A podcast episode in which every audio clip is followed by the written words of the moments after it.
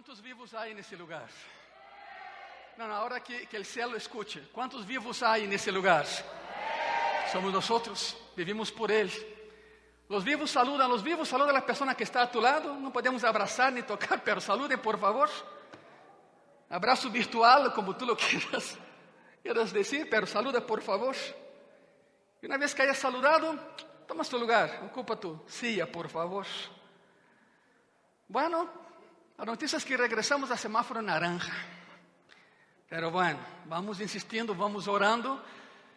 Isso vai para, para algo melhor, isso vai terminar, não se preocupem. Pero mientras, assim estamos eh, com as sillas, com a sana distância. E, e les vou a dizer algo: aunque entremos a semáforo verde, aqui em Graça e Paz, claro que as sillas vão regresar a seus lugares, pelas medidas de sanitização vão a seguir. ¿Estamos de acordo, sim ou não? Hemos aprendido e assim vamos a ser, ok? Pero claro, quando nos deem permisso já, todas as sillas regressarão a seus lugares, estaremos com lleno outra vez. Pero mientras assim vamos estar, vamos caminhando de semáforo em semáforo, porque é a lei. E cumprimos a lei, somos cristianos e damos o exemplo.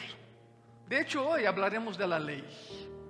Eu sei que em Graça e Paz há abogados, abogadas, e estamos, estamos de acordo de que eh, eh, todo o sistema de direito del mundo tuvo su origen en Roma. De ahí viene. Y la frase que define el derecho romano es dura lex, sed lex. Significa, la ley es dura, pero es ley. Aunque no nos guste, pero es ley, se va a cumplir. El tema de hoy es conociendo los absolutos de Dios. Te voy a repetir. Conociendo los absolutos de Deus. A outra palavra para absoluto é lei. Lei. Saque tu Bíblia e mientras eu te, te guio nessa introdução. Todo, sem exceção, todo, em la conduta de um cristiano deve estar relacionado com a verdade de Deus. Todo. Não há margem de erro aí.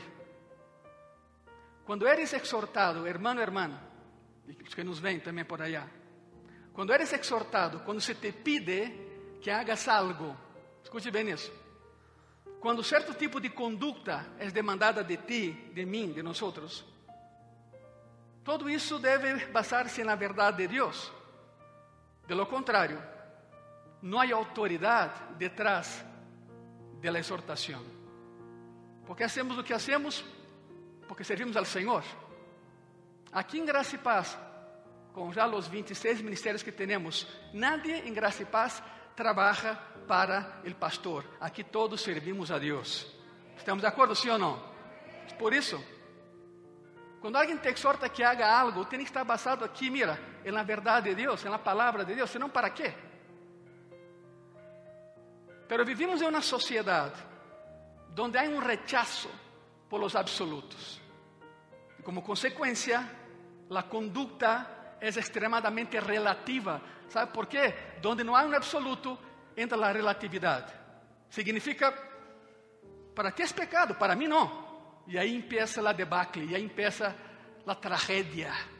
Não só em México, sino em todo o mundo, porque não há uma aceitação de lo que é absoluto.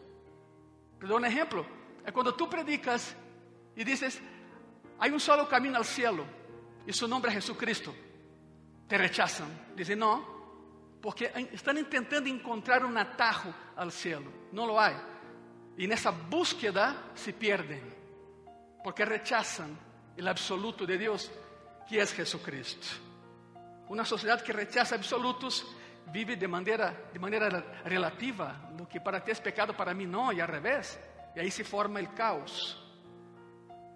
Desde o ponto de vista cristiano, toda conduta está relacionada com a verdade revelada de Deus em Sua palavra.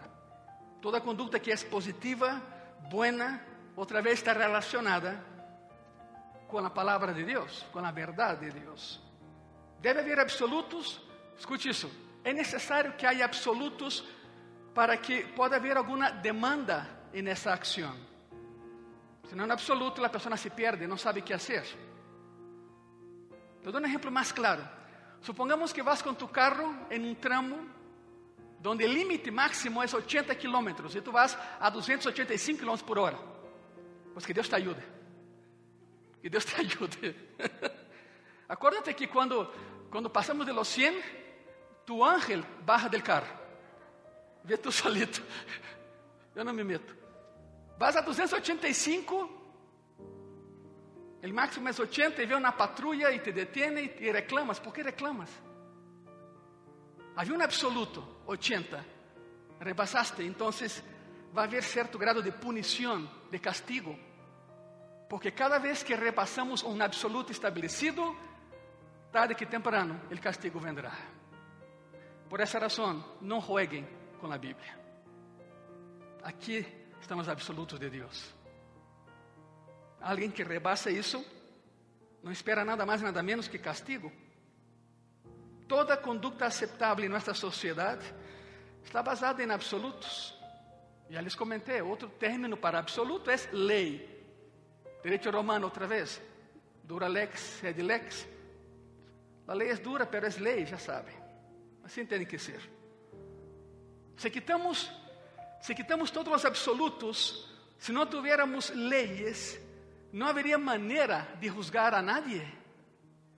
Não há um limite, nadie sabe onde está o limite, e não poderíamos condenar a nadie. Por isso é necessário um absoluto, lei, guiança. Não haveria maneira de implementar nada. A boa conduta nem sequer pode ser definida como buena ou mala, porque eliminamos a norma, eliminamos o que é absoluto em nossas vidas. Você me está escutando, verdade? Por isso, tenham cuidado quando alguém te diz: não é pecado, ándale. Que tanto é tantito, é muito. É muito. Ou somos ou não somos, graça e paz. Ou somos ou não somos. Ora, apliquemos tudo isso à área espiritual, que é a que nos, nos importa nessa manhã. Apliquemos isso à área espiritual, ok? La conduta de um cristiano depende de los absolutos divinos expresados por Cristo em sua palavra. Deus estabelece princípios e nós nos conduzimos em relação com estes princípios. Não é tu princípio nem o mío, é o de Deus. Te dou um exemplo mais claro. Romanos, Romanos capítulo 7, versículo 7. Te lo vou ler. Romanos 7, 7. Que diremos, pois? La ley es pecado en ninguna manera. Pero yo no conocí el pecado sino por la ley. Porque tampoco conocer la codicia si la ley no dijera, no codiciarás. Es Pablo, el ilustre Pablo, diciendo, la ley me ayudó a colocar límites. Yo sé hasta dónde puedo ir. En otras palabras, voy a parafrasear lo que está ahí en Romanos 7:7. Pablo está diciendo eso. La única manera em la que pode evaluar a moralidade de mis obras, de mis acciones, é encontrar algo absoluto, um limite, encontrar uma lei, encontrar um estándar em algum lugar e então tenho a maneira de evaluar minha própria conduta. Alguma vez te ha passado que estás leyendo a Bíblia, um passagem escrito há dois, três mil anos, lê e diz: Uau, isso é para mim. ¿Has passado por isso alguma vez? ¿Sí? Yo también, todos los días. Todos los días. No es posible que eso haya sido escrito por 47 autores diferentes em quatro continentes em um período de 1650 anos e sigue vigente, e sigue vigente porque o autor sigue vivo e seu nome é Jesus Cristo. Suas normas não, não passam, os absolutos existem. Toda conduta espiritual, toda conduta espiritual porque também há abusos espirituais, verdade? Toda conduta espiritual deve ser evaluada em base a absolutos estabelecidos em la palavra de Deus, não é la palavra minha, não é la palavra del pastor, é la palavra de Deus. Porque eu não me paro aqui a predicar mi Bíblia, eu paro aqui a predicar a palavra de Deus, a mesma que tens em tus manos. Toda conduta espiritual deve ser evaluada em base a absolutos estabelecidos pela palavra de Deus. Que é um livro de absolutos, é um livro de princípios, é um livro de leis, por así decirlo, la ley. Y el primer objetivo de la vida cristiana es aprender, escuche eso, aprender estos absolutos, porque solo así sabremos cómo conducirnos por esa vida como cristianos que somos. Yo siempre he dicho en Gracia y Paz y te voy a repetir, escuche bien eso. Tú no puedes exigir que alguien que no es cristiano se comporte como cristiano. No, no lo es. Entonces, ¿sabe qué? Menos juicio y más amor. Hay que ir por ellos, por ellas. Y una vez que esas personas aprendan lo que está aquí, ahí sí podemos evaluar su comportamiento. Antes no. Por eso no exijas a un pagano que actúe como cristiano, siendo que todavía no lo es. ¿Cuál es tu trabajo y mi trabajo? Ir por ellos, presentarles a Jesucristo. Y ahí sí, una vez cristianos, todos nos vamos a evaluar bajo la norma, el estándar. Es la palabra de Dios. Quero que lean algo. A ver, cabina, lança, por favor. La única manera de tener que correcta es tener el conocimiento correcto. Aí, por que não leamos todos juntos? Está bem? Ah, va. Uno, dos, tres. Vamos. La única manera es tener ¿Estamos de acuerdo, sí o no? Como pastores, hacemos una de dos cosas. O formamos a la gente o deformamos a la gente. No hay más. No hay más. O formamos a las personas o deformamos a las. Hay preguntas que tengo que hacer esta mañana. No me conteste, pregunta retórica, nada más escucha. ¿Cómo puedo saber qué hacer en mi matrimonio se não sei quais são os estándares aceptáveis? Como sei que fazer em meu trabalho? Se não sei o que a Bíblia habla de meu trabalho? Como sei como adorar a Deus? Se não entendo o que Deus espera de minha adoração? Como fazer? Como, como, como nascer de novo? Se não sei o caminho para nascer de novo? Como ser algo si no entiendo los patrones de Dios, los estándares de Dios y la ley de Dios. Todo dice en la palabra de Dios. Pero ¿sabe lo más triste? Ahí viene lo más triste. Lo más triste es que la enorme mayoría de cristianos en México, en Brasil, en todo el mundo, ha tratado de vivir a un nivel moral muy elevado sin conocer lo que la Biblia dice al respecto. Por isso fracassam. Intenta, intento, pero não há uma base para esse intento. Sem entender realmente os absolutos, sem entender os princípios revelados em la Bíblia. Há cristianos que echam muitas ganas, intentam viver de maneira moral muito elevada, mas fracassam porque não há uma base bajo isso. Tu não podes construir um edifício começando por la azotea. Há que haver uma base. E a base é a palavra de Deus. Colossenses 1:9. Estamos entendendo. Todavía não chegamos ao meollo del assunto, pero vamos caminhando. Colossenses 1:9 diz assim: Por lo cual também nós desde o dia que lo oímos, não cessamos de orar por vosotros e de pedir que seáis llenos, escute isso, llenos de quê? Del conhecimento de sua voluntade em toda sabedoria e inteligência espiritual. É o que Pablo orava por la igreja em Colosas. Pablo está dizendo que o motivo de sua oração por essa igreja já em Grécia, cidade de Colosas, é que conozcan a Deus antes de intentar obedecer a Deus. Escute isso. Conozcan a Deus. Forma uma base, um estatuto, um absoluto para então intentar obedecer a Dios. Porque el conocimiento correcto, miren eso, el conocimiento correcto es la base, ya vimos, de la conducta correcta. Ese es un principio obvio y es increíble que tanta gente no lo sepa. Intentan y fracasan y culpan a Dios. No, es que no hay una base para ese intento.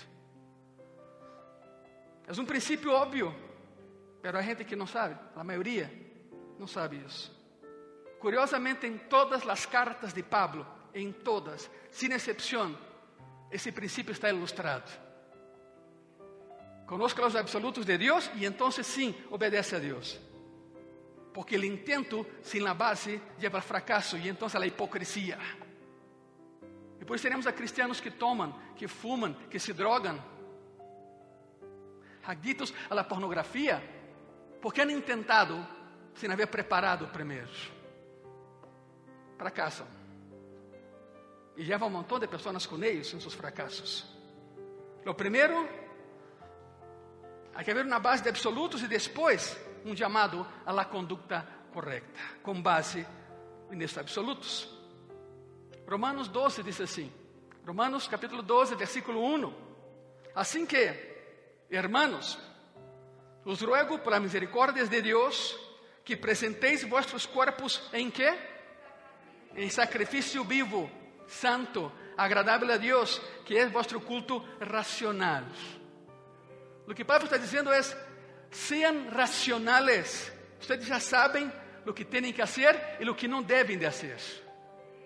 Me, me chama a atenção o sacrifício vivo que está aí, porque nenhum sacrifício era vivo. O animalito sacrificado já estava morto.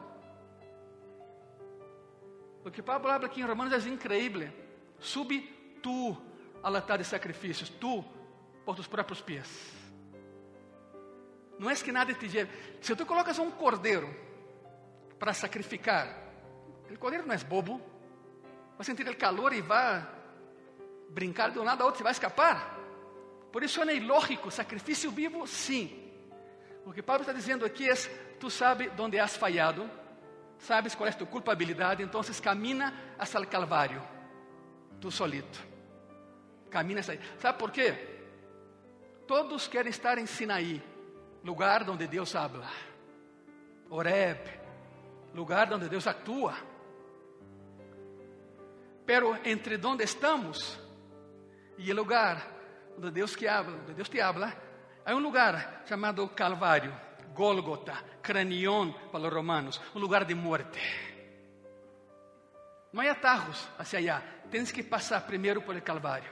Significa, tens que morir aí, para que puedas nascer aí e escuchar a Deus um pouco mais adelante. Não pode haver um atajo. Não é que estou aqui, mas não quero passar por sofrimento, tristeza, desespero, heridas, fracassos. Não, não, não. Eu quero directito a Loreb. Quero que Deus me hable. Deus te disse: Não, hijo, não, hija. Primeiro, passa por el Calvário. Entrega-te aí como sacrifício vivo. Tens que morir a tu yo, a tu orgulho, a tu soberbia, para que Cristo viva em ti e em mim. Estamos de acordo, sim ou não? Pablo dizia: Já não vivo eu, sino Cristo vive em mim. Então, caminhar hacia Oreb. O processo é este. O absoluto é este. Ou vives tu, ou vive Cristo em ti. Os dois não podem habitar em la mesma essência. Ou somos nós, ou é Ele. Já sabem a história, já les contei a história várias vezes de quando se inaugurou o segundo templo. A festa que se armou. E de pronto, por 35 dias, não passou absolutamente nada. Não sentiam a presença de Deus. O primeiro tempo foi Zorobabel e o segundo. Depois de 35 dias, todos regressam a suas casas porque já não, não, seja, havia muita festa, muita, diríamos em México, muita pachanga, mas não nada de Deus. Cada quem foi a sua casa, tristes. Sacrificaram a miles de animais, mas não sentia absolutamente nada. O templo construído, hermoso, majestuoso, Todavía não havia o templo como Herodes lo construiu. Era um templo pequeno. El Lebanon significa Casa Blanca. Se tu crees que Casa Blanca a invenção de George Washington em 1779, estás equivocado. Casa Blanca era o nome que se dava ao templo em Jerusalém, Lebanon. A coisa é que todos se foram a suas casas tristes porque hicieron tanta fiesta e não se sentia nada. E então, o último sacerdote cierra el templo, ¿no? Cerró, da la volta y va a bajar la montaña.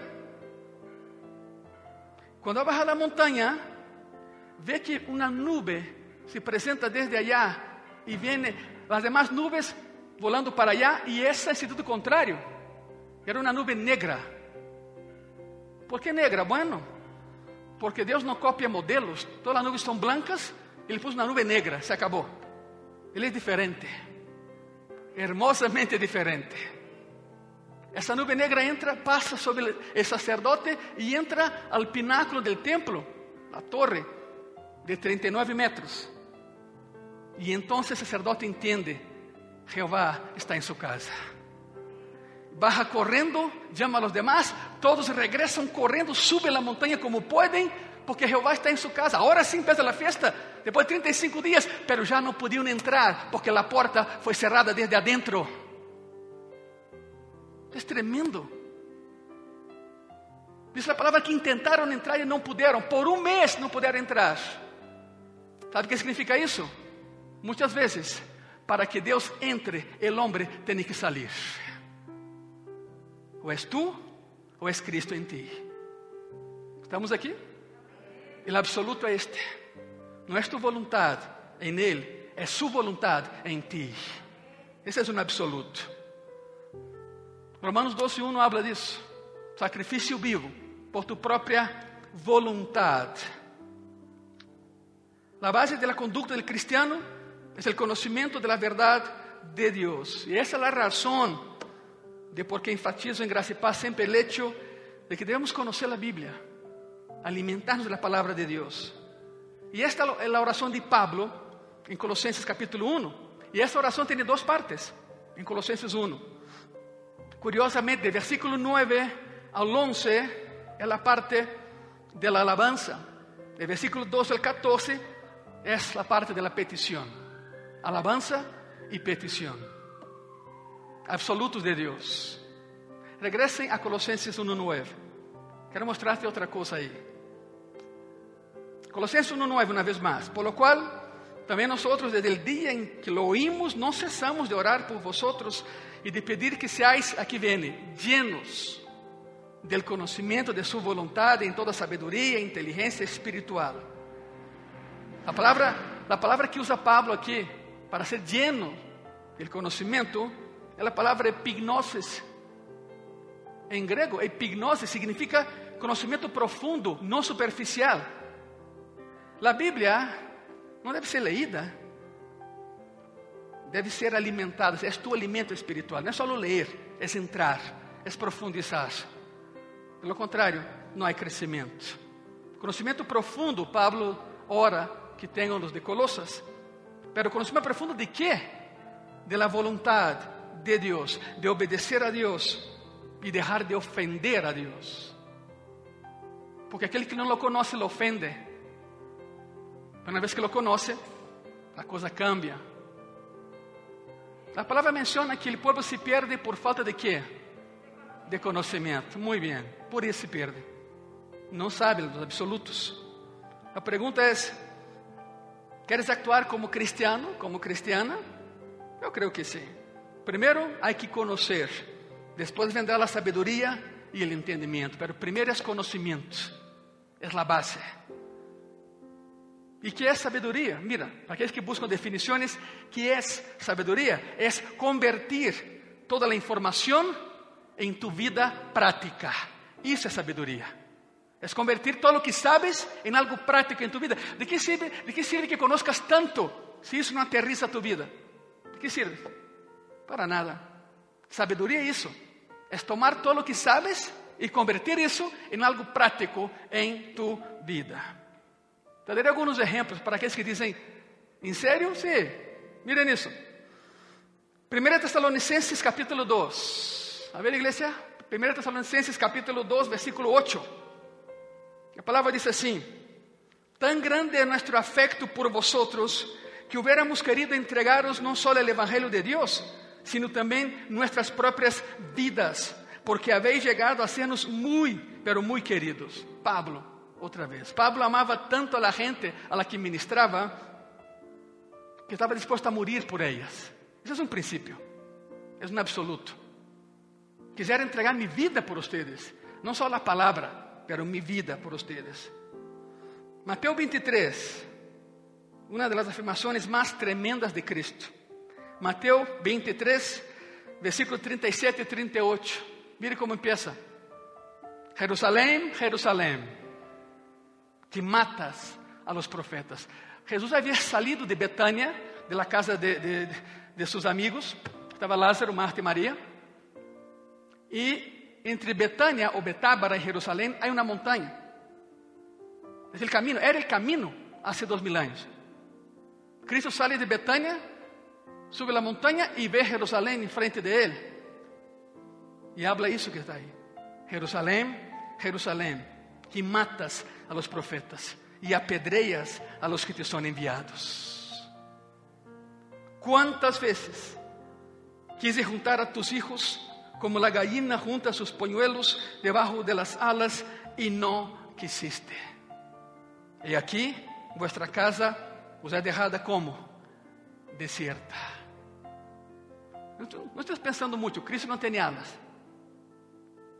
O término aqui é a gallina que protege a seus hijitos. É isto. Cristo menciona quantas vezes tentei jalá-los hacia mim para protegê-los e me rechazaram. Quantas vezes? O preço por esse rechazo é que a cidade estará desolada, estará desierta. É Jesus lamentando-se por Jerusalém. Tu que matas a los profetas. Historicamente, muitos profetas foram rechazados e mortos em Jerusalém. E com quanta frequência Deus quis reuni-los e protegê-los e não quiseram. E rechazaram. Tanto rechazaram que lo mataram clavado em uma cruz. ¿Por que lo hicieron? ¿Por que lo hicieron? Por falta de conhecimento. Se perderam. Qual foi o preço que Israel pagou por rechazar a Deus? A terra está desolada hasta o dia de hoje. Não há paz. Não há paz. Qual é o princípio aqui, igreja? Hablo de absolutos. Qual é o absoluto aqui? Qual é o princípio que quero mostrar nessa manhã? Los corazones duros provienen de mentes olvidadizas. Mentes que olvidam que há um Deus. Va de novo. Absoluto é este. Los corazones duros vienen de mentes olvidadizas. E como hago para que não se me olvide e para que mi coração não se endurezca? Estudia a palavra de Deus a base. Porque todo começa com esse conhecimento medular, a Bíblia. Conhecer os princípios, conhecer os absolutos. Que é o que Deus está dizendo nesse passagem? Então, Pablo ora para que estemos completamente dominados pelo conhecimento da verdade de Deus, porque o conhecimento por si solo controla a conduta do ser humano. O conhecimento de Deus frena o pecado no homem. Pero hay que conocer a Dios. Hay que predicar la palabra. Te doy otro ejemplo. El capítulo más largo de la Biblia es el Salmo 119.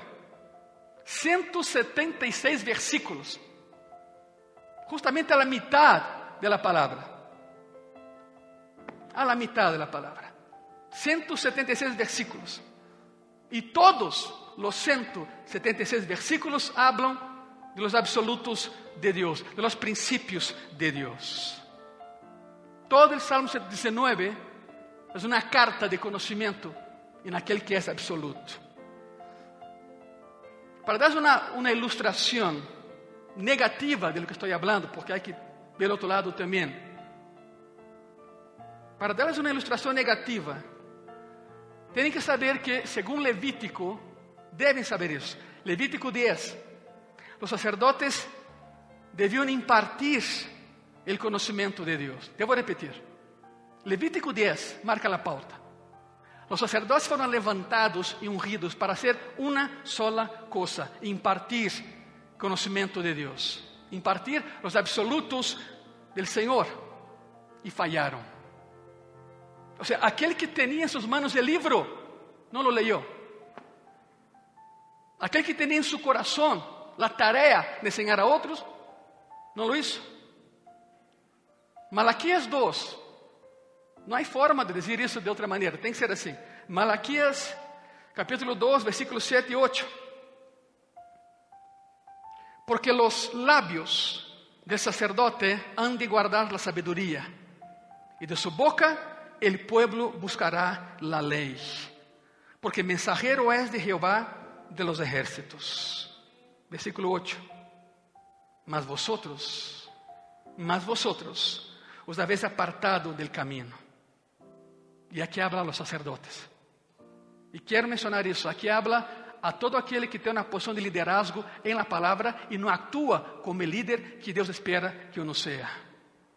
Significa aquele que agarra a palavra para preparar uma predicação, lê e diz: Isso me convém, isso não, isso não, a ver, ah, isso sim me convém. Basura, basura del diabo. Porque um dia, vou repetir, um dia eu estarei delante de Deus rendendo contas de todos vocês.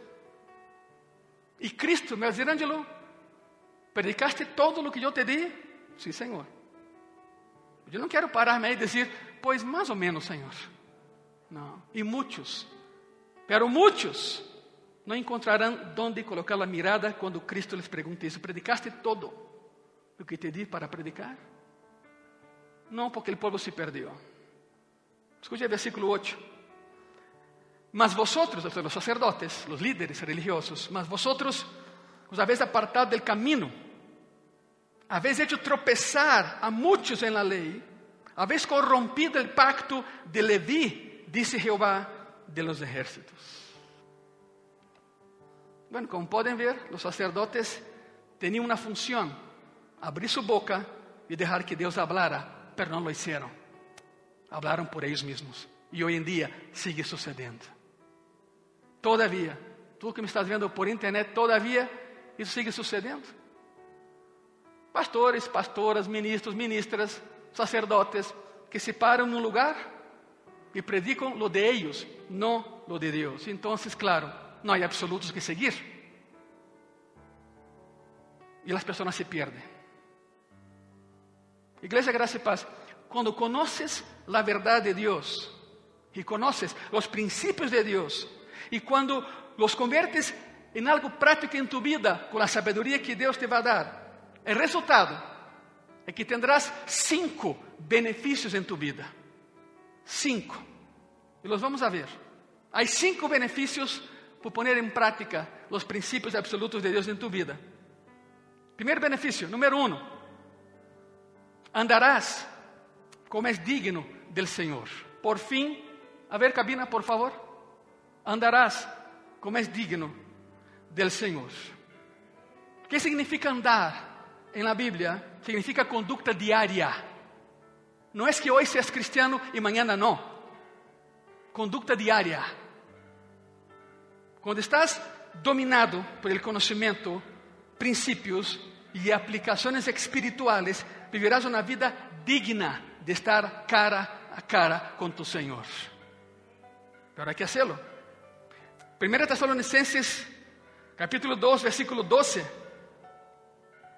E os encargávamos que anduvieses como é digno de Deus, que os chamou a su reino e glória.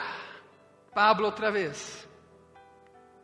Há muitas pessoas que querem andar como é digno de Deus e querem agradar ao Senhor, pero a menos que tenham o conhecimento como base, isso nunca sucederá. Por isso se resvalam e caem uma e outra e outra e outra vez. Querem ser o que não são. Benefício número dois de aplicar a tu vida os absolutos de Deus, revelados em Sua palavra. Número dois, llevarás fruto em toda buena obra. Outra coisa que resulta do conhecimento da verdade de Deus é ser frutífero, serás frutífero, darás fruto. Iglesia, ese, es un concepto muy, muy hermoso. Los hijos de Dios en la Biblia son comparados como árboles productivos. Árboles productivos. Y la única manera en la que van a ver esa productividad en sus vidas es cuando el conocimiento esté en sus corazones. Y el fruto que está ausente en tu vida podría ser debido a eso. Aquí no hay conocimiento en tu corazón. No has aplicado lo que sabes de la palabra en tu vida diária. E por isso há um eco em tu coração, aún sendo cristiano. Santiago 3 diz assim, Santiago capítulo 3, Versículos 17 y 18. Pero la sabiduría que es de lo alto es primeramente pura, después pacífica, amable, benigna, llena de misericordia y de buenos frutos, sin incertidumbre ni hipocresía. Y el fruto de justicia se siembra en paz para aquellos que hacen la paz. La sabiduría de Dios produce sempre frutos buenos. Lo que está relacionado de maneira directa a la productividad en tu vida es el conocimiento que tengas tú de la verdad de Dios. ¿Y dónde está ese conocimiento? Va de nuevo por décima vez en la Biblia, en la palabra de Dios. Dice aquí que llevarás frutos sem hipocrisia. Hipocrisia es obediencia sin amor. É quando os papás e mamás te dizem, quando eras niña, te diziam, saca a basura. E tu sacavas, pero não por amor, sino por medo. Porque te iam a pegar. Isso é hipocrisia. É obedecer por medo, pero obedecer sin amor. Vêm de Hipócrates, já sabem, a máscara que se usava no teatro grego. O hipócrita sempre usa máscaras. Pero sabe que? Por mais máscaras que alguém use, quando estás solo, é onde Deus te agarra. E as máscaras caem, e aí eres tu, tu e Ele. E déjame decirte, igreja, Cristo sempre vai ganhar. Sempre. Mejor ríndete. Empieza a actuar bem, pero empieza a ler a palavra. Não só no domingo, em graça e paz. Lê em tu casa, em tu grupo pequeno. Quando aprendo a verdade de Deus, a isso vou, miren, quando aprendo a verdade de Deus, de verdade me volvo frutífero, há fruto. Então minha vida cambia. Então começo a actuar bem. Mire o processo. Primeiro o conhecimento de lo absoluto e depois actuo bem. Então começo a ver alabanza verdadeira em minha vida. Então começo a ver oração genuína em meu coração. Então começa a ser usado por Deus. Isso é ser frutífero. Pero a base do conhecimento, a base é a palavra de Deus. Número 3, terceiro benefício por entender os absolutos de Deus. Número 3, vas a crescer como nunca antes. Vas a crescer. O que significa crescer? Madurar. Vas a madurar. Efésios 4, dice que o objetivo de um cristiano é chegar a la plenitud de la estatura de Cristo. Hasta allá temos que chegar. La meta del cristiano é chegar a la estatura completa de su Senhor Jesucristo. O processo, escute, o processo de ir desde onde eh, eh, estamos hacia onde Deus quer que estemos se chama crescimento. Ir de onde estou hasta onde Ele quer que eu esteja, se chama crescimento, madurez espiritual. A pergunta é: que te hace crescer? Que é o que te hace crescer? O conhecimento de Deus, Sua verdade, Sua vontade, seus princípios é a clave para a madurez espiritual. Não é um seminário de, de autoajuda, não é um livro de autoajuda, é a palavra em ti. Te hace madurar, nos hace madurar. Escute isso. Dice la palabra, desead como los niños recién nacidos la leche espiritual de la palabra. ¿Para qué? Para que crezcáis como niños, alimentando de la palabra del Señor. Otra vez, ¿qué te hace crecer? La palabra de Dios, la verdad de Dios, ese es tu alimento, iglesia. No hay más, no hay otro. El crecimiento es un énfasis crítico el Nuevo Testamento. Y vamos a crecer para ser como Jesucristo é a clave de todo crescimento espiritual, conhecer a nosso Deus. Que é o que estamos vendo nessa manhã? Que é o que estamos vendo nessa manhã? Andar como é digno do Senhor, vivir a nível de minha posição, para que o Senhor se agrade de mim, escute bem isso, ser frutífero, para que outros sejam bendecidos, crescer para que seamos mais como Cristo. Todos são resultados de conocimiento, pero hay un beneficio más. Hay un beneficio más. Número 5.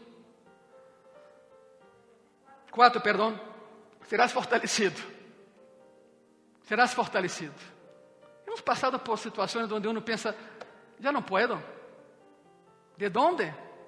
A palavra diz que quando sou débil, é quando sou forte em Cristo. Colossenses 1. Então, o ponto 4 é: serás fortalecido. Colossenses 1, versículo 11. A primeira parte diz assim: Fortalecidos com todo o poder, conforme a la potência de su glória. ¿Sabe lo más increíble aquí? Es que esta palabra fortalecido en griego está en, presente participativo, significa que es un proceso continuo, significa cuanto más lees la palabra, más fortalecido serás. Es un proceso, están aquí, ¿verdad? Es un proceso. No es leer a cada domingo. ¿Quieres fortaleza de Dios todos los días de tu vida? Sí, ¿verdad? Por leer la palabra de Dios todos los días de tu vida fortalecidos. É, é uma expressão que é vamos caminhando sobre o fortalecimento. Ação e reação. Serás fortalecido. E agora sim, número 5. Quinto benefício. Quinto benefício. Deus te dará a capacidade de suportar. Resiliência. Você vai aguentar, mientras outros não aguentam. Outra vez, Colossenses 1, Outra vez, versículo 11, pela segunda parte, diz assim: Para toda paciência e longanimidade, significa perseverar, seguir, suportar. O conhecimento te dá a capacidade de suportar, igreja. E alguns han suportado muito, pero muito. ¿Por que suportas tanto? ¿Por que aguentas tanto? Conhecimento de Deus aí em ti. Te fortalece todos os dias. que é o que te ajuda? que é o que te ajuda a suportar o que estás passando? O conhecimento de quê? De las promessas de Deus para ti em la Bíblia. É isto. Por Pablo, usemos Pablo como exemplo, ok? Por que Pablo pudo suportar todo o que lhe hicieron? Ele hicieron muitas coisas, há uma lista enorme, não? Por que Pablo pudo suportar todo isso? Porque Pablo conhecia os propósitos e promessas de Deus. Outra vez, o conhecimento. Que é o que te fortalece? O conhecimento. Que é o que te hace mais resistente? O conhecimento de Deus. Sadrach, Mesach e Abednego. Os três amiguitos de Daniel. Al horno. Al horno. Nabucodonosor diz: Oye, ¿de veras vão entrar aí? Sim, Senhor. Entraremos. ¿Por qué? Porque nuestro Dios nos librará. Y si no nos libra, nuestro Dios nos librará. Conocemos a nuestro Dios. Sabemos que nos librará. Já sabem a história, não predicação de hoje. Pero sabem. O horno calentado sete vezes. Os que calentaram o horno morreram aí adentro. Temprano, Nabucodonosor, que le encantaba a esos tres jóvenes, acerca al, al, horno, sabe la historia. Oye, a ver, secretario, ven. Sí, señor. Un, dos, tres, cuatro. ¿Cuántos echamos ayer? ¿Cuántos fueron? Tres, señor. ¿Seguro? Sí, señor. Pues yo veo un cuarto. Yo veo un cuarto vestido com roupa resplandecente. E os quatro caminham e se passeiam dentro do fogo. Su nome é Jesus Cristo. Se estás em um horno, Ele se mete contigo e te diz: Não perecerás. Há promessa minha para ti: não perecerás. Quantos creem que não pereceremos? ¿Sabe por qué cree? Porque conoces la palabra de Dios y las promesas de Dios para ti. La razón de por qué Sadrach, Mesach y Abednego podían soportar y decir todo eso es porque conocían a Dios. Es lo que necesitas, conocer a Dios íntimamente, y soportarás todo lo que venga. La gran pregunta es, pastor, ¿cómo llego a tener ese nivel de vida? ¿Cómo llegas a ese tipo de vida? Siendo llenos del conocimiento de los absolutos de Dios. Haga en tu vida principios y aplícalos en tu propia vida. Y vas a crecer y serás feliz. Se ponen de pé, por favor, todos. que gano con conocer los absolutos de Dios? Llevarás fruto en toda buena obra, andarás como es digno del Señor, crecerás como nunca en tu vida, serás fortalecido en todo lo que venga sobre ti y Dios te dará la capacidad de soportar cualquier situación, porque conocerás las promesas que Ele tiene para ti en su palabra. Yo te invito a que oremos. que te parece se oremos? Los que se podem hincar, date la volta e usa la silla, por favor, como tu altar. Los que não se podem hincar, siéntate, toma su lugar, ponte cómodo, por favor. Pero todos cerrem os olhos, todos orem, por favor. Aunque estés sentado, parado ou hincado, é um momento único de intimidade tuya com tu Deus. Escribí algo y les quiero leer, pero haz tu oración. Padre, enséñanos cómo estudiar tu palabra. Enséñanos a estudiarlas para que de verdad podamos obtener lo más que podamos de tus escrituras, para que podamos escarbar en ellas, meternos en ellas y aprender tus absolutos, para que podamos saber como queres que vivamos, para que podamos simplesmente ser o tipo de pessoa que podamos experimentar esse andar digno, agradando-te em todo, Padre, sendo llenos de toda boa obra e sendo fructíferos para ti. Senhor Jesus, ajuda a minha irmã, a minha irmã e a mim mesmo a que podamos ser esse tipo de pessoas que tu havias desenhado de la eternidade para que fôssemos. Ajuda-nos, Senhor, e eu sei que tu já lo estás fazendo. Sobre cada família de graça e paz, eu declaro, proclamo e profetizo bendição hasta que sobre e abunde. Que esse manto de glória seja constante na vida de cada família de graça e paz, Senhor. Em las missões, en el campo, em los grupos pequenos de estudo bíblico de graça e paz em qualquer lugar onde tu palavra seja predicada, Senhor, que esse manto possa sentir-se tangivelmente, Padre. O manto também vem basado em seu conhecimento, em tu palavra. Ensina-nos a ir mais allá de lo que nós podemos pensar que podamos chegar, Senhor. Eres um Deus de primeira, pero eres um Deus de segundas oportunidades. Minha irmã e minha irmã e eu tuvimos uma segunda oportunidade. E la aprovechamos, Senhor, para estar contigo. Graças. Aí em tu coração dele graças. Graças, Senhor. Em todo e em todo, que tu nome seja levantado. Em nome de Jesus. Amém. Se ponem de pé, por favor. Eu espero que hayas hecho tu própria oração. Eu espero que hayas orado. Dê um aplauso a Cristo na vez que estés parado. Ele, ele sempre é digno. Ele é el absoluto de los absolutos, no hay más, no hay más, no hay más.